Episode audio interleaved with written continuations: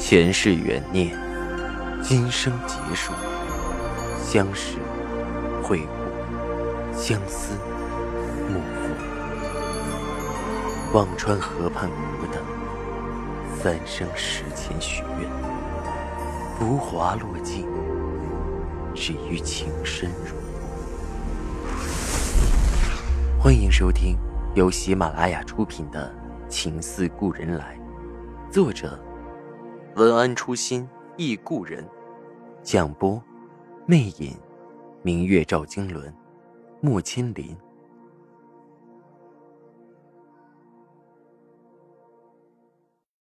二百零一集，我嘴角抽了抽，不带这么埋汰人的。知道我是烟熏嗓，还拿我和暖暖比。好在我的女儿青出于蓝，我笑道。丫头在给你准备生日礼物呢。赵雨静的眉眼舒展开，一脸笑意的看着暖暖。真的？暖暖嘻嘻笑着跑开。她在赵雨静面前还不像在我面前般欢脱的无拘无束。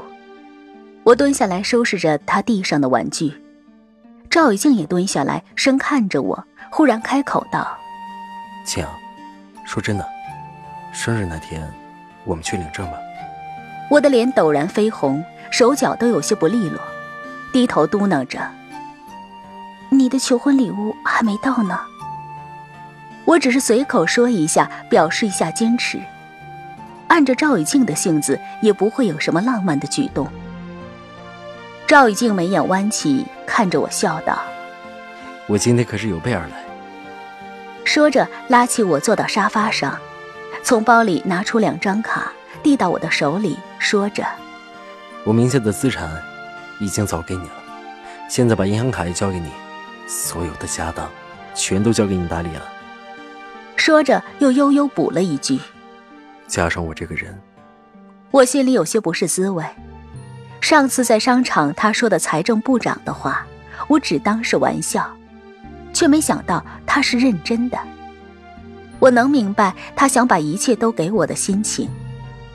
也许是对我的爱，也许是对我签了股权协议的歉疚，但是这份心，我忽的就觉得沉甸甸的。在他的那个圈子，有几个男人能做到对妻子毫无保留？我的心里翻腾的激烈。赵以静捏了捏我的脸，笑道：“还不够。”说着又拿出一个盒子来。看来得出绝招了。我打开一看，怔住了。一方莹润五彩的玫瑰锦，正静静地躺在盒子里，散发着莹莹的光彩。我不由抬眸惊喜地问着：“啊，五彩的成月锦出来了？”颜色基本满意。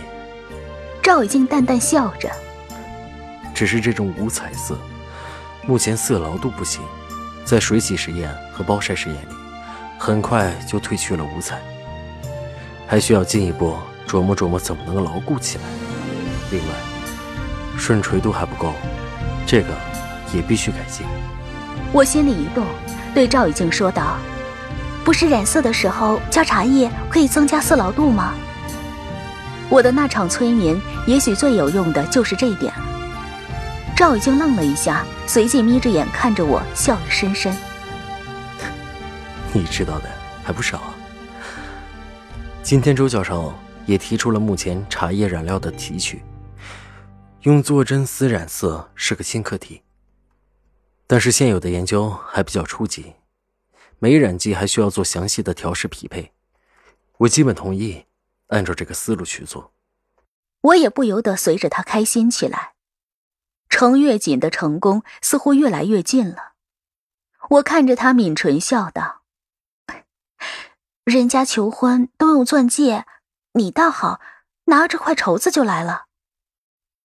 赵以静勾唇看着我笑，那我把绸子收起来，明天换个钻戒向你求婚。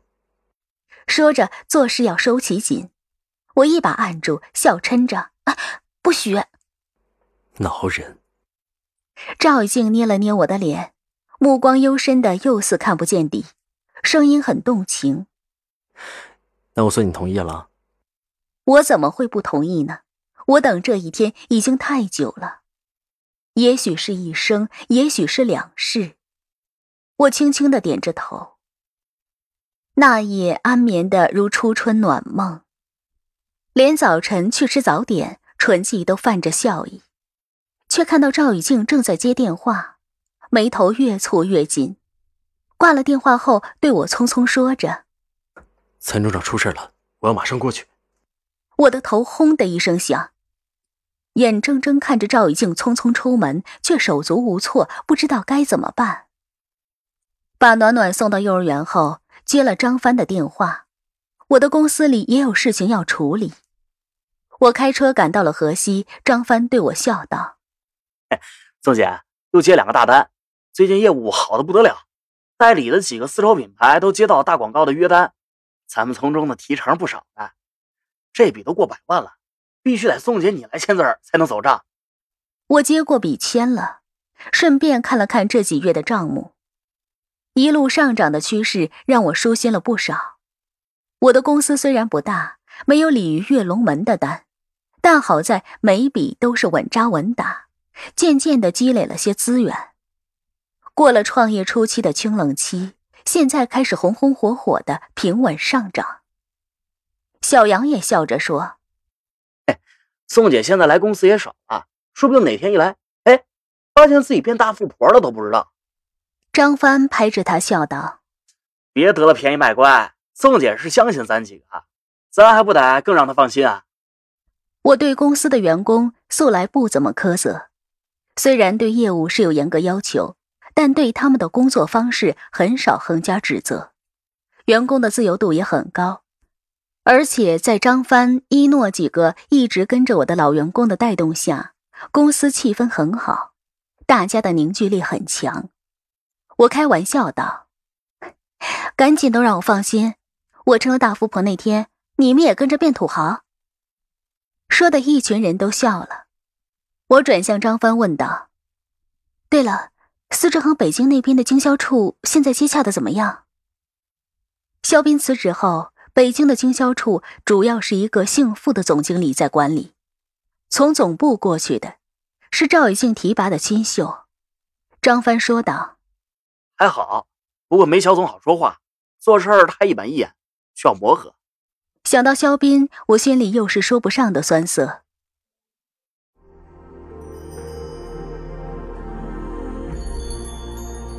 您正在收听的是喜马拉雅出品的长篇穿越小说《情似故人来》。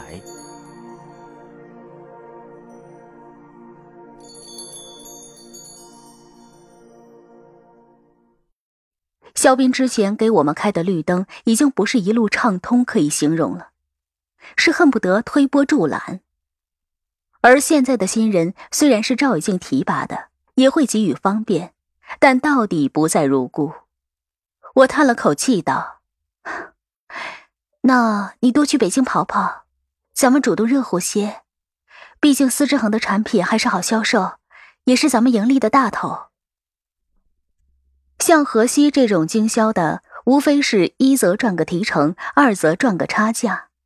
从司之恒拿到的价越低，再售出去，自然利润就高。张帆点头答应。我正准备下个月去趟北京，还有几个品牌也需要趁着时节联络下感情。张帆是个会来事儿的，我对他自然放心。转身进了办公室。心里却并未因河西的业绩蒸蒸日上而高兴太久。办公室外阳光晴好，我的心却惴惴不安。赵静早晨匆忙而去，让我始终放心不下。我上网搜罗着信息，却没有看到任何一点关于这事的新闻，只是看到介绍：赵以静蚕种厂所在的地方是安徽芜湖一个养蚕重地。当地的主要经济驱动就是桑蚕业，农户中几乎家家种桑，户户养蚕，并且在地方政府的带领下形成了产业链条，专门给各个缫丝厂提供优质原料，也是地方税收的主要来源。现在乡村经济的发展模式往往都趋于规模化、集中化，而不是散兵独斗。这样政府在投入管理方面也可以到位，可以扩大公共投入的规模，因为受益的人众多，也更好发展。赵以静选在这里建立蚕种厂，也正是为了这种资源优势，可以更好的享有公共资源环境。蚕种厂是丝绸企业的核心源头，所有的丝绸研发也好，经营也罢，前提是要有优质的丝。如果蚕种厂出了问题，源头被掐断，我想不出会是多么严重的后果。下午两点多，我已经心不在焉。公司的事情处理完后，我立即开车又赶回了南京。从没觉得那两个小时的车程是那么的漫长。素来胆小的我，也破例的上了高速。路两边偶有小丘陵，都在后视镜里飞快的向后隐退。回到南京，我从下午等到晚上，一直到夜里十二点多，还是没有赵以静的消息。我实在心急如焚。给他去了电话，电话那边竟然是从来没有过的关机。我愣在沙发上，电视的信号里出了点问题。我盯着马木的蓝屏发了好一会儿呆，脑子在飞快的转着。我能去找谁问？我忽然发现，除了肖冰算是赵以静亲近的人，我竟然没有赵家任何一个人的电话。实在没有办法，我给肖斌打去电话。他能帮打听打听也好，但肖冰的手机也是关机。听众朋友，您刚刚收听到的是喜马拉雅出品的长篇穿越小说《情似故人来》，作者文安初心忆故人，播讲魅影，明月照经纶，莫千林。更多精彩有声书，尽在喜马拉雅。